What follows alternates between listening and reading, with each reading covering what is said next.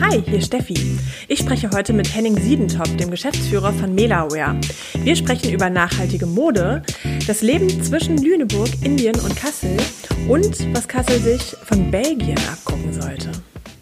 Henning, schön, dass du da bist heute. Ja, danke für die Einladung. Ja, wir freuen äh, uns sehr, dass du da bist und äh, was mich noch mehr freut, dass wir jetzt erst diesen Podcast haben mussten, um zu merken, dass wir zusammen in der Schule waren. Ja, spannend, oder? Also. Ja, wir haben offensichtlich fünf Jahre mindestens zusammen in Parallelklassen verbracht, äh, auf der Engelsburg schon wieder. Die Engelsburg verfolgt uns hier in diesem Podcast und äh, mussten jetzt heute erstmal hier so zusammenkommen, um es zu merken und äh, haben gerade erstmal direkt äh, die gemeinsamen Bekannten auseinandergenommen hier, wen ja, es da alles gibt. Klein ist die Welt. Ja, genau.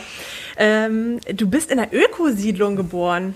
Also eigentlich wollten wir jetzt direkt erstmal über Melaware sprechen, aber dann hast du vorhin erzählt, du bist in einer Ökosiedlung in Kassel geboren. Ja. Und daher kommt die Prägung schon, oder was? Vermutlich oder wahrscheinlich, ja. Also Kassel hat ja die erste Ökosiedlung Deutschlands 1985 gebaut oder gegründet. Das hat der Herr Professor Minke gemacht, zusammen mit den Architekten mhm. Hegger Hegger Schleif und das ist am Wasserturm und ja, da bin ich groß geworden vor ja, knapp 35 Jahren. Verrückt, was ist die Ökosiedlung? Du hast das so se super selbstverständlich eben erzählt und ich dachte so, oh, kenne ich gar nicht. Mist, äh, sollte man womöglich kennen als äh, hier wohnender Mensch. Ja, was, was ist, ist das genau? Es ist ein bisschen versteckt, aber es ist in Halleshausen, also mhm. zwischen Roten Dittmott und Halleshausen. Man wollte halt damals zeigen, dass man in der Stadt auch auf eine gewisse Art und Weise ländlich wohnen kann, also mit ökologischen Baumaterialien, mhm. mit unbehandeltem Lärchenholz außen, Lehm innen fürs Wohnklima, keine Bodenversiegelung, eigentlich ja ein gesundes Wohnen, Mensch und Natur zusammen, auch mit Gemeinschaftsflächen auf, auf ja, einem Raum mit 35 bis 40 Häusern. Muss man und, sich das so kommunenartig vorstellen? Ein bisschen, oder? Ja, nee, nicht unbedingt, weil äh, jeder hat dann doch sein eigenes Haus, sein eigenes Grundstück. Ja. Es gibt aber auch Gemeinschaftsflächen, die man nutzen kann. Mhm. Also es sind einfach eigentlich primär Familien oder ähm, Pärchen, die da damals ja. gebaut haben, genau. 85 war schon durchaus sehr früh für so ein Projekt wahrscheinlich, oder? Ja, auf jeden Fall. Und ich finde es halt immer wieder spannend, dass man eigentlich damals schon so weit gedacht hat über Dinge, über die wir heute immer noch reden und nachdenken, mhm. was eigentlich schon längst Realität ist. Und ähm, ja, ich, ich höre ja auch nur immer dann die Geschichten von meinen Eltern, was für Bedenken damals schon gab von der Bevölkerung, von der Stadt, aber generell, wenn ja. man auf solche Projekte geschaut hat und ähm, das Haus steht noch so wie damals und es funktioniert alles. Also dat, ich finde, da, da sieht man immer ganz gut, wie so Nachhaltigkeit auch dann funktioniert. Sind die ähm, Bedenken noch immer sehr ähnlich?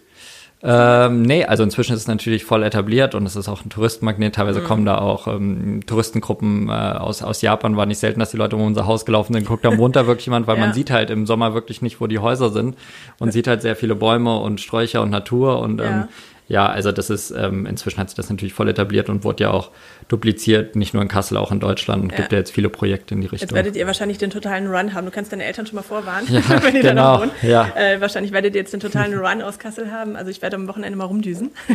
Ja, mit dem Fahrrad natürlich. Gerne umschauen, ja, alles, ja. Sehr schön. Ähm, das heißt, das wurde dir quasi schon so ein bisschen in die Wiege gelegt mit dem nachhaltigen Denken offensichtlich.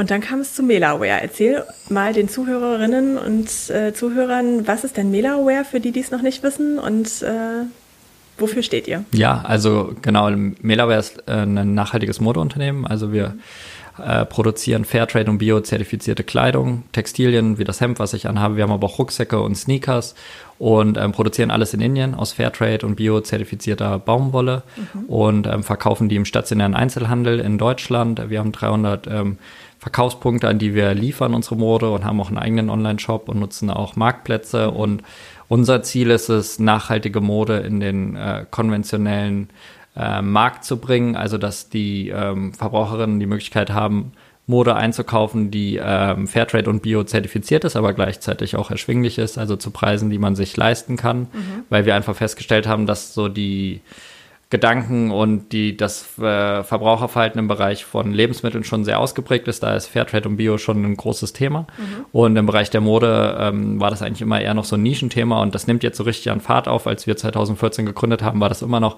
so ein Nischenthema und hatte immer noch so die Behaftung, ja, das sieht aber nicht gut aus oder ist zu teuer mhm. oder gibt's nur in so ganz ausgewählten Boutiquen und das hat sich halt total gewandelt und ähm, da sind wir eigentlich von Anfang an mit dabei und probieren das ganze Thema jetzt einfach immer größer zu machen, ja. damit halt ähm, die Leute zwar auch natürlich weniger konsumieren, aber wesentlich hochwertiger. Das, das ist so das Ziel. Das heißt, ihr sitzt hier in Kassel Mm, womöglich äh, denkt der ein oder andere Kassler jetzt gerade, hä, kenne ich ja irgendwie gar nicht. Äh, wo ist denn euer Laden? Ja, genau. Also wir sind ein bisschen versteckt in dem Sinne, als dass wir unser Büro und unser Showroom hier in Kassel mhm. haben. Das heißt, ähm, unsere Geschäftskunden und Geschäftspartner, die äh, wissen das schon und kommen uns hier auch besuchen. Wir sitzen ähm, mit unserem Büro in der Gottschalkstraße in der Nordstadt mhm. am, in der Nähe vom Hauptcampus und äh, wir selber verkaufen aber nicht direkt an, an Endverbraucher äh, von unserem Büro aus, sondern wir beliefern halt den stationären Einzelhandel und ähm, man kann in Kassel unsere Produkte aber kaufen, zum Beispiel bei Fingers äh, in der Innenstadt oder bei Timeless mhm. in der Innenstadt, äh, in, auf der Friedrich-Ebert-Straße im Wildwood oder bei Soki. Genau, es gibt verschiedene Verkaufspunkte. Ja, sind es dann, also seid ihr beschränkt auf die Kasseler äh, Verkaufspunkte oder kann man euch weltweit, deutschlandweit, wo, wo trägt man so Milaware-Klamotten? Ja, also man kann theoretisch natürlich online bei uns einkaufen und wir mhm. verschicken auch äh, europaweit unsere Produkte. Mhm. Ähm, wir haben 300 stationäre Händler, wo man Mailerwerk kaufen kann. Das ist primär in Deutschland. Ähm, das sind inhabergeführte Geschäfte des konventionellen oder nachhaltigen Mode-Einzelhandels, sind auch mhm. Outdoor-Geschäfte. Es gibt unsere Produkte aber auch online zu kaufen bei About You, ab dieser Woche auch bei Zalando. Ähm, wir verkaufen auch ähm, über Amazon an die Verbraucher, die eigentlich eher auf diesen Marktplätzen unterwegs sind, um mhm. so wirklich auch die konventionellen ähm, Endkunden zu erreichen. Ja, steht da Fett Melaware drauf und äh, alle denken sofort, äh, ach so, hm. jetzt, äh, wenn sie es wissen, oder ist es eher so ein bisschen versteckter? Ja, also auch, auch das Branding ist ein bisschen versteckter. Also ja. auf den Rucksäcken und auf den Schuhen steht Mela groß drauf jetzt mhm. auch. Ähm, aber wir stellen die Marke nicht so sehr in den Vordergrund. Also wir konzentrieren uns eher auf gute Produktqualität. Mhm. Also ähm, wenn wir so ein Hemd produzieren, so wie ich es jetzt anhabe, da steht dann auch nicht irgendwo Mela oder Mela-Wert drauf, sondern mhm. nur, wenn man ins Etikett hinten reinschaut. Wir schauen halt, dass wir die ganze Energie und auch unser Investment in die Qualität der Materialien stecken. Also mhm. Der, der, dass wir Knöpfe nehmen aus Flussperlmuscheln und keinen Kunststoff oder mhm. ähm, bei anderen Produkten, dass wir sehr stark darauf achten, dass wir keine Materialien verbauen, die irgendwie schädlich für Mensch und Umwelt sind. Und das ist unser Fokus, viel mehr als die Marke als solches. Ja, das heißt, das Geld, was äh, bei anderen Firmen wahrscheinlich irgendwie Marketingkonzepte reingesteckt wird, fließt bei euch dann wirklich in das Thema äh, nachhaltige ähm, Produktionen mit rein. Ja, genau. Also wir probieren halt ähm, wirklich alle unsere Energie und auch das Investment in die Materialien, in das Produkt zu stecken, in die mhm. Lieferkette, in Sozialstandards, in ökologische Standards um darüber sozusagen äh, Verbraucherinnen zu gewinnen und davon zu überzeugen, dass unsere äh, Produkte nicht nur gut für die Menschen sind, die daran arbeiten, sondern auch für diejenigen, die es dann nachher tragen. Also dass es wirklich gesund für unsere mhm. Haut ist und auch wenn dann die Ende der Nutzungsphase erreicht ist von so einem Produkt, dass man daraus möglichst auf eine schlaue Art und Weise auch was Neues machen kann. Also wir mischen jetzt keinen Polyester mit Baumwolle und sowas nur, um ja. die Kosten zu minimieren oder um einen gewissen Trageeffekt zu bekommen, sondern wir lassen die Produkte Sorten rein, damit man dann nachher dann auch daraus hochwertige neue Materialien machen kann, wenn dann auch die mhm. Recycling-Systeme soweit sind in Deutschland. Das heißt, ihr guckt eigentlich schon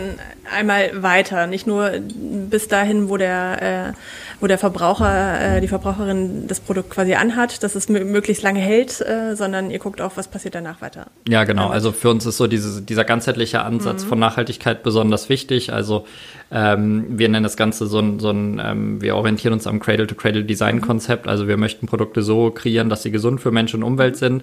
Und das fängt halt beim Produktdesign an, beim Ursprung. Und dafür muss man sich natürlich immer die Frage stellen, wo wird denn mein Produkt wie genutzt? Mhm. Ähm, hat es irgendwie äh, einen, einen, einen, Nutzen, der irgendwie Abrieb verursacht oder ist es äh, ein Nutzen, den ich irgendwie ähm, längerfristig wiederverwenden kann und dann genau das Produkt so zu designen, dass man hinten raus damit etwas Neues machen kann. Also ja. entweder in den technischen Kreislauf zurückführen kann oder in den biologischen Kreislauf schicken kann, also kompostieren. Mhm ein Thema, was auf jeden Fall in Deutschland angekommen ist. Und wenn man jetzt so auf Corona guckt, dann denkt man, da werdet ihr wahrscheinlich jetzt auch keinen großen Einbruch gehabt haben. Die Leute werden online weitergekauft haben. Oder wie hat sich Corona bei euch ausgewirkt? Hm, ja, also das wäre schön für uns gewesen. ja. Leider ist ähm, die Modeindustrie eine der Industrien, die mit am stärksten betroffen ist, denn die Menschen haben natürlich in der Zeit der Krise geschaut, wie sie jetzt ihr Geld ausgeben. Und äh, wenn man den Kleiderschrank aufmacht, stellen die meisten fest, der ist eigentlich voll. Und das ist nicht das Erste, was ich jetzt nochmal mhm. kaufen muss, wenn es unbedingt äh, nicht sein muss. Ähm, ja. Und wenn es einem dann, wenn man Unsicherheiten hat. ja auch nicht so richtig nach außen tragen. Genau, man also, konnte es auch nicht zeigen. Ja. Man saß im Homeoffice oder ist nicht an die Arbeit ja. gegangen. Und ähm, da war das dann nicht das Erste, was man gebraucht hat. Und wenn man dann noch ein bisschen auch auf, auf seinen Geldbeutel schauen muss, dann spart man dann. Also die Modeindustrie ist um, um, um circa 60 Prozent eingebrochen in, mhm. in den Zeiten. Und wir sind da analog mitgegangen, weil natürlich ähm, unsere Händler auch mhm. geschlossen hatten und keine Umsätze machen konnten. Und ähm, natürlich wurde online mehr gekauft, aber das hat niemals das kompensiert, was im stationären Handel verloren gegangen ist. Und in der, in der, in der Gesamtbetrachtung hat der Modehandel natürlich ja. stark verloren. Das heißt, 60 Prozent hast du gerade gesagt. Ähm, wie viele Mitarbeiter habt ihr hier in Kassel, rein, rein um das ganze operative Geschäft ja. äh, laufen zu lassen? Wir sind jetzt zwölf Mitarbeiter, wovon mhm. acht äh, Teilzeit arbeiten, das sind Werkstudenten mhm. und ähm, genau, haben dann nochmal eine beschützende Werkstatt, das ist eine Logistik, eine GmbH in Buchholz in der Nordheide, da mhm. arbeiten nochmal zwölf Teilnehmer, also Menschen mit ähm, psychologischen Erkrankungen, die dort von Betreuern betreut werden und mhm. die Logistikdienstleistung für uns machen. Genau, das ist so die Mitarbeiteranzahl, die für uns arbeiten. 60 hm. Prozent Umsatzrückgang heißt, was hast du mit den Mitarbeitern gemacht? Ja, also wir haben ähm, gemeinsam im Team die Stunden reduziert. Also ähm, ich habe ein Modell ähm, entwickelt, wonach alle Mitarbeiterinnen und Mitarbeiter im Unternehmen bleiben konnten, wir aber für einen gewissen Teil Kurzarbeit angemeldet haben. Im mhm. ersten Monat haben die nur noch 20 Prozent gearbeitet, sind inzwischen aber schon wieder bei 50 Prozent und die Werkstudenten mussten ihre Stunden auch analog reduzieren. Ähm, ja, darüber hinaus habe ich äh, mein Gehalt auch mit angepasst und wir haben einfach geguckt, dass wir da ein bisschen mit geringeren Kosten durch die Krise kommen können, mhm. äh, sind aber jetzt auch zuversichtlich, dass wir ähm, daraus auch irgend auf eine gewisse Art und Weise gestärkt wieder vorgehen können, haben auch einiges in der Zeit gelernt und uns auch nochmal unser Unternehmen anders angeschaut und natürlich ist das verlustreich und das tut finanziell weh, aber gerade wenn man auf so einem Wachstumskurs ist, wie wir es für dieses Jahr vorhatten, ähm, aber ähm, ja, was soll man machen? Die Krise hat alle getroffen gleichermaßen und ähm, ja, mussten wir auch durch. Wo wolltet ihr ankommen dieses Jahr? Also habt ihr so Ziele gesetzt, äh, über die du sprechen kannst? Ja, also wir sind ja jetzt nicht irgendwie Investoren getrieben oder verstehen uns auch nicht als Startup, sondern als, als nachhaltiges Unternehmen, was auch nachhaltig mhm. wächst. Aber äh, wir wollten schon einen, einen kleineren ähm, siebenstelligen Umsatz dieses Jahr machen und wollten uns im Vergleich zum letzten Jahr verdoppeln. Mhm. Also haben da schon ambitionierte Ziele, haben auch ähm, die finanziellen Mittel dafür zur Verfügung gestellt bekommen von unseren Finanzpartnern und unserer nachhaltigen Bank, mhm. mit der wir zusammenarbeiten, der GLS Bank und ähm, haben da jetzt aber trotzdem ähm, auch gerade was die Investments angeht, wie neue Kollektionen in Indien und so weiter, auch alles, alle Zusagen eingehalten. Und gehen davon aus, dass es sich jetzt ein bisschen verschiebt, mhm. aber dass es jetzt nicht aufgehoben ist, sondern es dauert jetzt einen kleinen ja. Tucken länger. Irgendwie zweieinhalb ja. Monate, die verloren sind, müsst ihr jetzt irgendwie wieder rein. Genau, also die Delle wird laut Industrie für, für den Modebereich äh, schon sich über anderthalb Jahre hinziehen, mhm. bis die wieder äh, zurückgebogen ist. Aber ja. wir hoffen natürlich, dass es in unserem Bereich, weil wir halt was Zukunftsträchtiges machen, etwas schneller geht und dass wir einfach agiler da früher rauskommen können. Genau. Ja. Es sind aber auch schöne Dinge passiert tatsächlich für euch äh, in der Corona-Phase. Ihr seid äh, nominiert für den Deutschen Nachhaltigkeitspreis. Genau, ja, das ist ja. eine sehr freudige Nachricht. Die hat uns ja. ähm, jetzt die Tage erreicht und ähm, da sind wir natürlich gespannt und hoffen, dass wir da am Ende des Jahres ja. zumindest unter die Top 3 kommen. Aber allein die Nominierung ist natürlich schon eine Auszeichnung für uns, haben wir im Speziellen für unseren Rucksack bekommen, weil das der erste und einzige Rucksack ist weltweit, der Fairtrade und Bio zertifiziert ist. Und das sind natürlich schöne Neuigkeiten. Mhm. Sehr schöne Neuigkeiten, da kann man auch mal stolz drauf sein. Ja, auf jeden Fall. Nee, da ja. haben wir auch uns sehr drüber Tolles gefreut. Zeichen für das ganze Team, ja, genau. was ja auch erstmal ein bisschen einstecken musste die letzten Wochen und Monate. Korrekt. Und, äh, das äh, ja, rüttelt einen dann ja doch wieder wach und äh, lässt einen motiviert weitermachen. Mhm. Ne? Genau. Das ist äh, ein schöner Übergang zum Thema konventionelle Modeindustrie mhm. zur nachhaltigen Modeindustrie. Mhm. Was ist denn da so der Unterschied? Also kann man das irgendwie festmachen? Ja, also die Modeindustrie generell ist an so einem Scheidepunkt und weiß auch, dass sie sehr viele Probleme verursacht und beziffert die auch und probiert auch immer irgendwie über Initiativen was zu verbessern, aber eigentlich nur so als Geste und Tropfen auf den heißen Stein. Also die konventionelle Modeindustrie probiert, äh, überspitzt formuliert, zu relativ günstigen Konditionen unter Missachtung sehr vieler Parameter in äh, Fernost ähm, Mode schnell und qualitativ minderwertig zu produzieren, um sie dann hier möglichst teuer weiter zu verkaufen, um dabei. Was denn mit dem Label nachhaltig? Mit dem Label nachhaltig ist dann bei dem ein oder anderen Unternehmen inzwischen auch oft mit dabei. Und ähm, nur wenn man dann in die Tiefe geht und mal hinschaut, dann hört das halt meist bei Recycling, Polyester oder ähm, irgendwelchen ähm, Naturfasern auf. Aber keiner mhm. stellt die Fragen eigentlich, was wird da wie zusammengemischt und ähm, welche Güte hat die, die chemische Substanz von diesem Produkt? Ist das überhaupt gesund für meine Haut und ja. unter welchen Bedingungen wird das produziert? Also die meisten picken sich halt einen, einen Aspekt raus, aber Nachhaltigkeit und ist halt komplex. So schreiben sie es groß hin, genau. Mhm. Und dann ähm, braucht es natürlich sehr viel Aufklärungsarbeit und äh, aber ähm, die Verbraucher werden halt immer informierter und fragen halt nach. Und mhm. da gibt es schon auch jetzt politische Initiativen und Standards. Und ähm, ja, da muss man halt natürlich schon gucken, wie sich die einzelnen Unternehmen unterscheiden und das ist halt unsere Herausforderung, auch dann ja. zu erklären, was sich äh, bei uns eigentlich von anderen unterscheidet. Seid ihr ja. da schon auch in so einer aufklärenden Rolle mit drin? Also seid ihr einfach nur die Mode Modeproduzenten äh, und knallt es so raus? Oder wie siehst du deine Rolle dabei, deine Position dabei ja, in der Welt? Also wir haben natürlich schon einen Bildungsauftrag äh, ja. und den nehmen wir auch wahr. Also wir haben auch einen eigenen Podcast-Kanal auf Spotify, wo wir halt auch probieren, äh, Hintergrundinformationen zu geben, wo wir auch Gäste einladen von anderen Unternehmen aus anderen Branchen, um auch das Spektrum zu erklären, weil es ist ein komplexes Thema und ähm, am POS im Laden oder online interessiert meistens erstmal der Preis. Wenn es dann noch nachhaltig ist, ist auch okay. Aber die Leute können nicht oft dann in der Tiefe, sie wollen eigentlich nur ein T-Shirt oder ein Pullover kaufen. Und aber um nachvollziehen zu können, warum der vielleicht etwas teurer ist oder warum die Qualität besser ist, weil es aus einem gewissen Material ist, muss man schon ausholen. Und das fällt gar nicht, ist gar nicht so leicht bei Mode, weil das eigentlich über Jahrzehnte jetzt antrainiert wurde von der Modeindustrie, das ist ein schnell drehendes Produkt, da musst du dir mhm. keine Sorgen machen, einfach kaufen und wenn du es nicht mehr brauchst, was Neues und ja. das Rad zurückzudrehen, das, das ist, ist natürlich so nicht so leicht. Mindchange, der da passieren muss. Genau, da muss man Menschen. schon und deshalb die Industrie, also die nachhaltigen Unternehmen oder die, die nachhaltiger agieren, so wie wir, die probieren da schon noch gemeinsam in eine Richtung zu gehen. Natürlich mhm. ist nicht jeder gleichermaßen da engagiert, aber das geht nur gemeinsam und das hat man jetzt auch so ein bisschen gemerkt in der Krise, dass die Unternehmen auch, also da hat viel Austausch stattgefunden. Ich habe mit vielen anderen Unternehmern gesprochen, die Unternehmen wie Melaware auch gegründet haben oder mhm. führen und ähm, dass man gemeinsam überlegt, wie kann man das irgendwie jetzt nutzen auch und da ist schon viel Zusammenhalt, ähm, weil die Nachfrage ist auf jeden Fall da. So, mhm. also ja. Wobei man ja auch sagen muss, dass äh, vorhin gesagt, meistens ist es, man steht im Laden und entscheidet dann irgendwie nach Preis und Gefühl ein Stück weit. Und das ist eine schnelle Entscheidung. Man muss ja auch sagen, ihr seid jetzt nicht viel teurer als die Produkte aus der konventionellen Modeindustrie, oder? Ja, also das ist tatsächlich so. Also wir haben Strickpullover, die fangen, kosten 49 Euro mhm. oder wir haben Longsleeve für 29 Euro. Das sind Produkte oder ein, ein, wirklich so ein klassisches Businesshemd für 59 Euro. Äh, da sind Markenprodukte teilweise sogar teurer. Und mhm. das ist auch unsere Strategie. Also Nachhaltigkeit heißt ja auch ökonomisch. Also sozial mhm. und ökologisch, ja. klar. Ähm, aber auch ökonomisch, das darf man ja nicht vergessen. Und wir produzieren halt auf so eine Art und Weise, und ähm, überlegen uns immer ganz genau, was darf denn das Produkt eigentlich kosten, was wir gerade mhm. im Hinterkopf haben. Und, und plant dann darauf hin? Und planen dann darauf hin mhm. und machen da auch Umfragen und fragen auch im Team rum und gucken auch, was der Wettbewerb macht und wollen halt grundsätzlich Nachhaltigkeitsführer sein. Das bedeutet auch, der Preis muss passen, weil mhm. sonst ist es halt für eine exklusive Gruppe und damit kann man halt keine Massen bewegen und wir produzieren halt in Indien, in Asien und wenn wir da was mhm. positiv bewirken wollen, dann reicht's halt nicht, wenn wir da irgendwie 5000 T-Shirts bestellen, das, äh, das nimmt da keiner wahr. Ja. Die, die arbeiten halt in anderen das heißt, Dimensionen. Mengen dahinter. Brauchen andere Mengen, genau. Mhm. Und über die Menge kommt dann auch der Preis und wenn ja. wir halt nicht so schnell drehende Mode machen, sondern mehr so Essentials und Basics und da ein mhm. bisschen klassischer bleiben, dann müssen wir auch nicht die Vielfalt und die Breite anbieten und ständig ja. neue Shootings machen und das alles mitfinanzieren, sondern können da ein bisschen ökonomischer arbeiten, haben da halt hinter der ganzen Geschichte dann noch ein sehr intelligentes und gut durchgerechnetes Geschäftsmodell. Ja. Und das ist so der Mehrwert, den wir mhm. dann, dann bringen. Und dadurch wird das Produkt dann halt günstiger. Mhm. Macht total Sinn. Produktion in Indien stelle ich mir im Moment schwierig vor.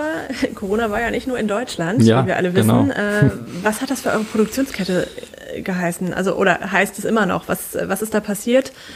Was hat das für Auswirkungen gehabt? Ja, ja, ähnlich wie hier alle Geschäfte geschlossen haben, waren in Indien alle Produktionsstätten geschlossen. Da also ging sogar alles zu. Alles zu. Ähm, genau, die Leute durften auch nicht raus. Also die durften mhm. auch nicht von zu Hause arbeiten. Geht sowieso nicht jetzt bei so einem Betrieb wie, wie einer Näherei. Mhm. Ähm, sprich, da war für zwei Monate einfach alle Lichter aus. Die Leute waren angehalten, zu Hause zu bleiben. Das wurde mhm. auch stark kontrolliert. War, war es in Indien vor Deutschland? Äh, nee, es kam später. später. Also, genau, also das kam ungefähr zwei, drei Wochen nach Deutschland, mhm. genau. Das heißt, die sind jetzt ähm, auch etwas länger dann sozusagen im Lockdown gewesen und kommen jetzt langsam da erst wieder raus und mhm. das auch nur stückweise und haben jetzt so Zonen, die dann eingerichtet sind und ähm, das war natürlich äh, schon ein harter Schlag, also für die gesamte Textilindustrie in Indien und mhm. ähm, genau, die müssen jetzt sich langsam erstmal wieder berappeln. Ja, hm, wahrscheinlich bestellt ihr nicht von heute auf morgen für übermorgen. Ähm, habt ihr jetzt irgendwie Lieferproblematiken gehabt bis jetzt? Heißt das was für die kommenden äh, Kollektionen? Wie muss ich mir das vorstellen? Also da wurde nicht produziert, ihr konntet hier nicht verkaufen, müsste ja alles gut sein. Ja, also ja. wir hatten, ähm, wir arbeiten halt äh, momentan, also bis, bis dato haben wir im Textilbereich immer mit ähm, Artikeln gearbeitet, die wir vorrätig auf Lager halten, immer mhm. für sechs Monate im Voraus sozusagen auch lagern mhm. und dann bedarfsgerecht nachordern, wenn mhm. wir wieder was brauchen. Das heißt, wir haben eigentlich immer einen sehr großen Lagerbestand, um ja. auch die Händler beliefern zu können und die Endkunden. Das heißt, da waren wir ganz gut äh, bestückt. Auf der anderen Seite ähm, arbeiten wir seit neuestem auch mit zwei Kollektionen, wo wir jetzt im Frühjahr Sommer und Herbst, Winter neue mhm. Teile rausbringen. Und das haben wir jetzt zum ersten Mal gemacht. Und die kamen Gott sei Dank noch vor diesem Lockdown aus ja. den Fabriken raus und Quasi an. für Sommer wart ihr schon mal safe, waren wir safe, genau, da? das ging gerade aufs Schiff, bevor dann sozusagen ja. das da alles ausging. Ähm, die Ware kam dann hier natürlich an zu einem Zeitpunkt, wo ähm, die Geschäfte zu hatten. Das heißt, wir haben die Waren dann zurückgehalten, mhm. konnten damit halt auch keine finanziellen Mittel generieren mhm. und haben dann aber sind, äh, haben den Händlern halt ähm, das Entgegenkommen gebracht, dann zu liefern, wann sie das wollten. Und eigentlich 80 Prozent unserer Händler haben es direkt, nachdem sie geöffnet haben, dann auch abgenommen und auch mhm. gezahlt. Das heißt, da waren wir eigentlich relativ sicher. Und die Herbst-Winter-Kollektion, die kommt jetzt etwas verspätet an. Äh, die Inder holen wieder ein bisschen Zeit auf und rein. Die sind da halt relativ kreativ und schnell. Mhm. Und wir haben halt auch von Anfang an gesagt, wir nehmen die Ware. Wir haben sie auch angezahlt in der Krise, Geld rübergeschickt. schon anders als andere reagiert haben. Genau, also die anderen haben halt erstmal gesagt, alles on hold. Äh, wir ja. zahlen nicht, wir nehmen auch nichts und mhm. wir melden uns dann wieder so ungefähr. Das haben die konventionellen gemacht und wir haben uns halt an die Seite unserer Produzenten gestellt und haben gesagt, ja. ähm, wir stehen zu euch und hier ist das Geld und bitte produziert, sobald es wieder losgeht. Ja und ähm, haben uns dann natürlich rückversichert, dass es auch äh, sicher ist, dass es auch weitergeht danach. Mhm. Aber sind dann jetzt auch die ersten, die dann auch beliefert werden und so ja. kommt die Ware dann etwas später im September, Oktober an. Das ist immer noch okay für Herbst, Winter. Die Modeindustrie ja. ist ja ein bisschen pervers und fängt inzwischen im August an, die Winterware in die Läden ja. zu bringen. Und vielleicht rückt sich jetzt alles mal so ein bisschen wieder ins rechte äh, Zeitfenster. Gebracht, ne? Genau, das wäre natürlich ganz schön. Äh, du hast aber auch schon ganz äh, passend zur aktuellen Zeit eine Mela-Wear-Maske an. Genau. Ähm, ja, die habe ich hier um Hals produziert, oder? Genau, die ist jetzt schon aus Indien gekommen. Das ja, sind die, das, äh, das ist eine der ersten Muster, genau. Ja. Ähm, weil äh, gegen Ende des Lockdowns durften die dann schon wieder anfangen, so Essential Items zu machen mhm. und Medical Items und dann aber auch ähm, sowas wie diese ähm, Stoffmasken, die eher so ja als Behelfsmasken verkauft ja. werden, für Indien selber, aber auch für den Export. Und mhm. wir haben mhm. direkt 10.000 Stück produzieren lassen mhm. und das ist die erste Maske, die Fairtrade und Bio und grüner Knopf zertifiziert ja. ist und äh, die kommt jetzt diese Woche bei uns im Hand, also an und liefern ja. wir da noch aus, genau. Sie hat so ein cleveres Band. Genau, das ist ganz praktisch, weil die ja. verliert man ja sonst auch. Ich bin begeistert, ich wollte mir sowas selber bauen und hab's einfach Ja, dass man die irgendwie schnell griffbereit hat und dann trotzdem auch über die Ohren ziehen kann und genau, und das war uns halt irgendwie wichtig, ähm, diese Maske zu machen. Natürlich gibt es auch andere Masken und die gibt es auch viel günstiger. Ich meine, die ist jetzt mit sieben Euro für eine Stoffmaske nicht sehr teuer, ja. aber man kriegt natürlich auch für ein Euro diese Kunststoffmasken. Nur wir haben halt gesagt, wenn die Leute etwas vor dem Mund längere Zeit tragen, ja. dann soll das halt schadstofffrei sein und gesund. Macht total Sinn. Genau, ja. dass man halt nicht nur andere schützt durch das Reden, sondern auch wenn ich einatme, dass man tief ein- und ausatmen kann, ohne sich Schadstoffe dann mhm. selber reinzuholen, weil das ist ja auch der Grund von Bio-Baumwolle und biozertifizierten mhm. Farbstoffen, dass man halt keine Schadstoffe auf die Haut bekommt. Und ich meine, jeder merkt das vor allen Dingen dann, wenn man es dann an den Mund und an die Schleimhäute geht. Und deshalb ja, ist das halt uns so wichtig gewesen, weil wir da kein Produkt am Markt gesehen haben, was das kann. Mhm. Frisch aus Indien eingeflogen quasi. Äh, wie, wie kommt man da drauf? Also wie kommt man dazu, die passenden Lieferanten in Indien zu finden? Du hast äh, 2014 gegründet. Erzähl vielleicht mal so ganz kurz, wie kamst du überhaupt auf den Grundgedanken Melaware und wie kommt sowas ins Laufen? Also hm. stelle ich mir unglaublich schwer vor. Also ich, wenn ich kenne, dass hier jetzt ein Unternehmen in Kassel aufzubauen, ist schon nicht ohne. Aber wenn ich mir das vorstelle, man hat da noch Lieferanten in Indien und wie baut man so ein Netzwerk auf? Wie ist das Ganze entstanden? Ja, also das ist, ich bin auf der anderen Seite immer wieder sehr erstaunt und auch habe hohen Respekt vor Leuten, die hier was gründen oder hier was machen, weil ich mir immer denke, ah, der Wettbewerb ist auch schon so groß ja. und die Kosten sind so teuer und ähm, deshalb, äh, ich denke das auf der anderen Seite auch. Ähm, der große Vorteil von Indien ist natürlich, natürlich ist das super komplex, aber der große Vorteil ist natürlich, dass man ein unglaublich großes Land hat mit sehr, sehr viel Potenzial. Mhm. Und ähm, ich wollte unbedingt im Bereich Nachhaltigkeit was machen und aber Unternehmen. Du kommst gar nicht aus der Modebranche ja, eigentlich, ne? Genau, also ich komme nicht aus der Modebranche. Ich habe ich hab eigentlich so das Thema BWL und Management und dann mhm. später halt auch Business Development und Entrepreneurship, also Gründertum. Da habe ich mich mhm. immer für interessiert und ich wollte halt mein, mein, meine Leidenschaft für Unternehmertum, Unternehmensführung mit Nachhaltigkeit verbinden. Und da kam die Mode irgendwie, hat da die Weg gekreuzt sozusagen, ja. weil das ein Produkt ist, was man verstehen kann, was man sich ist beibringen kann, ja. ist greifbar, genau, es mhm. ist ein Konsumgut, äh, was ähm, das zweitwichtigste Konsumgut in Europa, das heißt, da ist auch ein Markt da. Mhm.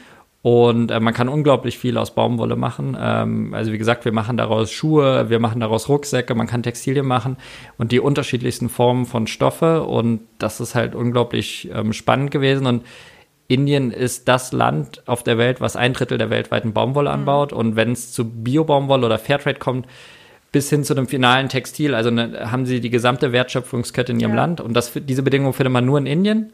Und das heißt, es war von Anfang an für dich klar, wenn dann Indien? Ja, das war von Anfang an klar, ja. weil das ist das Land, das einzige Land, wo ich vom Rohstoff bis zum mhm. finalen Produkt alles machen kann, ja. nach den Standards, die ich für richtig halte. Und wo man dann auch noch sozusagen auf relativ kurzem Dienstweg die gesamte Lieferkette im Blick haben mhm. kann und auch weiter optimieren kann. Und äh, genau, also wir wollten halt nicht so viele Transportwege, weil so ein Textil, also ich meine, viele werben ja auch mit Made in Europe und so weiter, mhm. das ist ja auch gut. Nur, ähm, das ist ja nur die halbe Wahrheit, weil wo kommen denn die Stoffe her und die Knöpfe und die Reißverschlüsse und wie ist der Weg, also von ja. Indien bis nach Portugal oder nach der Türkei? Da gibt's viele äh, Zwischenwege und am ja. Ende hat man wesentlich mehr CO2 verbraucht und womöglich in Indien nur ähm, Rohstoffe ähm, geklaut, in übertrieben gesprochen, oder sehr günstig eingekauft und wir lassen halt maximale Wertschöpfung im Land. So. Das heißt, wenn wir dich jetzt angucken, das Hemd, du weißt genau, woher kommt äh, der Knopf, äh, das Material für den Knopf und woher kommen die Materialien für den Stoff und so weiter. Genau, also hier ist noch mhm. mehr Sachen, hier ist ein Fusing drin, eine Bügeleinlage, hier sind Nähgarne, ja. hier sind Labels drin. Ja. Ähm, also es gibt immer sehr, sehr viele Bestandteile. Beim Textil sind es meist zwischen 5 und 10, das ist wenig, beim Schuh sind es bis zu 25. Mhm. Ähm, und dann können wir das ganz genau zurückverfolgen und jedes Produkt hat auch eine, eine Nummer drin. Mhm. Und über die Nummer, äh, aktuell können das nur wir, aber wir können das theoretisch auch technisch dann irgendwann den Verbrauchern zur Verfügung stellen, kann man die Nummer eingeben. Und dann sieht man, ab, genau. genau. da kommt die Baumwolle her, da wurde mhm. sie entkörnt, da wurde sie gesponnen, dort wurde sie gewebt, ja. gefärbt und so weiter. Das sind ja viele, viele Stationen. Ja. Ähm, wir kennen ja oft nur das Bild der Näherin, die dann am Ende das zusammennäht. Das ist so die letzte Station von 15 Stationen, die vorher noch stattfinden. Mhm. Und ähm, so stellen wir halt unsere Produkte Stück für Stück zusammen und wählen alles explizit aus, damit das halt, und mhm. dann schicken wir halt alles ins Labor, bevor es dann verschickt wird. Das heißt, 2014 gegründet. Wie lange, wie muss ich mir das vorstellen? Wann warst du das erste Mal in Indien, um zu gucken, wie machen wir das Ganze und wann ist das erste Shirt hier angekommen? Das erste Mal in Indien war ich auch 2014. Mhm, also direkt. genau, wir sind im September nach äh, 2014 nach Indien geflogen mit einem kleineren Team. Mhm. Äh, das haben wir zwei Monate aber vorbereitet mh, und äh, uns überlegt, wen wir besuchen und mhm dann zwei, äh, 2014 ähm, auch gegründet und dann direkt die erste Order abgegeben und es dauert immer ein halbes Jahr, bis die Produkte dann da sind, mhm. wenn man bestellt. Egal ob ein neues Produkt oder eine Nachbestellung, es dauert immer ein halbes Jahr in unserem Fall und das war dann im April, das erste Mal war die Ware dann da, 2015. Genau, das war eine, Ja, das war schon ja. spannend auf jeden Fall. So ja. 10.000 T-Shirts, das war die erste Bestellung. Ja. Genau, ein einfaches Damen-Herren-T-Shirt in mhm. sechs Farben. Und genau, die hatten wir dann hier, da haben wir dann investiert damals und ähm, mhm. gesagt, dann gucken wir mal. Und dann haben wir das T-Shirt gehabt und damit sind wir dann losgezogen. Das hat geklappt irgendwie. Ja, das T-Shirt kam an, genau. Dann ja. haben wir äh, uns auf den Weg gemacht und die Kunden gesucht. Ja. Genau. Das war noch in Lüneburg und äh, 2018 bist du dann nach Kassel mit dem Unternehmen gekommen, quasi zurück in die Heimat. Genau, also wir waren ähm, knapp vier Jahre in Lüneburg. Das ist eine Ausgründung mhm. von der Lafana-Universität in Lüneburg, die sich auf das Thema spezialisiert hat. Und dann bin ich 2018, im Frühjahr 2018, ähm, mit, dem, mit einem Teil von dem Team ähm, wieder zurückgekommen. Die Logistik mhm. ist, äh, ist dort geblieben, in der Nähe von Hamburg. Und jetzt sind wir seit ähm, ja, knapp oder etwas mehr als zwei Jahren hier in Kassel. Das Team ist extra mit hier hingezogen oder hatten die auch Kasselwurzeln? Äh, ja, zum Teil Kasselwurzeln, ja. zum Teil hatten wir dann welche aus Kassel schon nach Lüneburg ja. äh, zum Einarbeiten ja. gebracht und so weiter. Andere, wir hatten dann noch ein kleines Büro in Hamburg mhm. über anderthalb Jahre, wo dann noch drei, vier Leute aus dem Norden gearbeitet haben. Ja. Genau, und äh, teilweise noch welche gependelt und jetzt sind wir aber komplett hier. Genau, und glücklich so damit in Kassel und äh, ja, das soll auch hier bleiben. Ja, auf jeden Fall. Nee, nee, das ist schon jetzt ähm, da waren wir damals auch noch ein bisschen kleiner, als wir umgezogen sind. Mhm. Und es war auch irgendwie klar, entweder macht man es jetzt oder nie, weil mhm. irgendwann kann, man so eine Firma auch nicht mehr einfach umziehen. Ja. Da hängen dann ja Mitarbeiter, Familien und Infrastruktur dran. Und ja, jetzt sind wir hier und jetzt bleiben wir auch hier. Sehr schön. Ja. Was hast du vor mit dem Unternehmen? Willst du das machen, bis du alt und grau bist? Oder äh, verkaufst du es irgendwann äh, meistbietend und äh, dann kommt die nächste coole Idee? Oder wie müssen wir uns das vorstellen? Ja, also ähm, genau, das Unternehmen ist jetzt äh, in dem Sinne nicht zum Verkauf und auch die Anteile nicht. Also das ähm, ist eigentlich unbezahlbar. Nicht, weil ich sage, ähm, ich will das nicht, sondern einfach, weil ich Sorge davor habe, dass es sonst nicht so weitergeführt wird und sich so entwickelt, wie ich und wie mein Team sich das vorstellt. Ja, also wir wollen genau, wir wollen unabhängig bleiben und wollen halt Nachhaltigkeitsvorreiter bleiben und Ähm, deshalb, das würde ich schon, soweit ich denken kann, das sehr, sehr lange gerne weiterführen. Ich kann mir durchaus vorstellen, dass äh, es auch andere Geschäftsführer neben mir gibt oder auch ohne mich laufen kann, ja. aber die Geschicke sollten schon in meinen Händen bleiben und ähm, ja, vielleicht gibt es irgendwann auch noch andere Ideen, die mhm. man dann noch draufsetzen kann oder parallel machen kann. Ja, das heißt Nachhaltigkeitsvorreiter weiterhin aus Kassel. Genau. Und äh, das, das in die Ziel. ganze Welt tragen. Ja, das wäre schön natürlich. Also ja. unser Ziel ist schon, dass die Marke auf jeden Fall äh, bekannt ist. Also ja. dass wenn jemand von Mela oder Melabei hört, dass man weiß, worum es geht. Hast du Bedenken, dass Corona dem Ganzen jetzt irgendwie einen Knick, also klar, ein kleiner Knick ist jetzt gerade da, aber dass das Thema jetzt irgendwie aufhört oder glaubst du jetzt richtig? Nee, ich glaube, jetzt geht es erst richtig los. Also ja. sowohl bei uns als auch in der Branche und die Leute werden definitiv weniger kaufen und die werden zweimal nachdenken, was sie kaufen und alle die, die im Bereich Nachhaltigkeit was zu bieten haben und die Geschichte dahinter erklären können und da irgendwie konsistent sind, die, werd, die haben vor der Krise schon Aufwind gehabt und die werden noch mehr Aufwind kriegen. Ja. Also da bin ich ganz zuversichtlich da glaube ich auch ziemlich fest dran. Drei abschließende Fragen an dich, die jeder, äh, jeder Gast hier gestellt bekommt. Das prägendste Erlebnis für dich während Corona war? Ja, ich fand es beeindruckend, dass ähm, wir haben, wir arbeiten ja in internationalen Lieferketten und dass diese Ereignisse eigentlich alle erwischt haben, nur zeitversetzt und jeder irgendwie mit, mit ähnlichen Problemen konfrontiert war und, und auf seine Art und Weise daraus trotzdem irgendwelche Möglichkeiten gefunden hat, was Positives dem Ganzen abzugewinnen und daraus gestärkt hoffentlich hervorzugehen. Also wir haben da ganz, ganz interessante Partner und Geschichten gehört, die ich eigentlich, die mich sehr zuversichtlich machen. Ja, das sollten wir uns von Corona beibehalten. Ja, ich fand es ganz spannend, wie man doch sehr agil, privat, aber auch beruflich werden kann, wenn es gefordert ist. Mhm. Und ähm, ne? ja, ja, und äh, dass man dann doch äh, Dinge anders machen kann, wo es vorher sehr schwierig äh, war. Und diese, diesen, diese Gedanken oder die, das sollte man sich auf jeden Fall beibehalten. Mhm. Ja. Der Post Podcast heißt Kassel denkt weiter. Wir denken jetzt mal zwei Jahre weiter. Was wünschst du dir für Kassel, was in zwei Jahren hier stehen sollte, sein sollte, wie Kassel sein sollte? Ich habe äh, vor ein paar Tagen meine Schwester, die wohnt in Brüssel und hat mir einen interessanten Artikel geschickt. Oh ja. Und ähm, äh, ich würde mir wünschen, dass unsere Innenstadt und auch ein bisschen die Peripherie drumherum autofrei wird. Mhm. Und ich finde das jetzt schon spannend, dass die ähm, Gastronomen die Tische ein bisschen weiter stellen dürfen oder es einfach tun draußen und ähm, das Leben ein bisschen mehr auf die Straße und äh, durch das schöne Wetter ja auch bedingt, was jetzt immer mehr kommt. Also einfach mehr Grün, mehr Freiheit, weniger Feinstaub und mehr Ruhe. Das äh, würde ich mir wünschen. Ja, das gucken wir uns in Brüssel ab, ja, äh, würde ich sagen. Genau. Ich freue mich drauf. Äh, schön, dass du da warst. Dann gucken wir mal in den nächsten zwei Jahren, was daraus wird und äh, ob Kassel vielleicht nicht nur in der Modeindustrie Nachhaltigkeitsvorreiter ist. Ich glaube, ihr seid auf einem guten Weg. Ja, schauen wir mal. Ja, vielen Dank. Danke für die Einladung.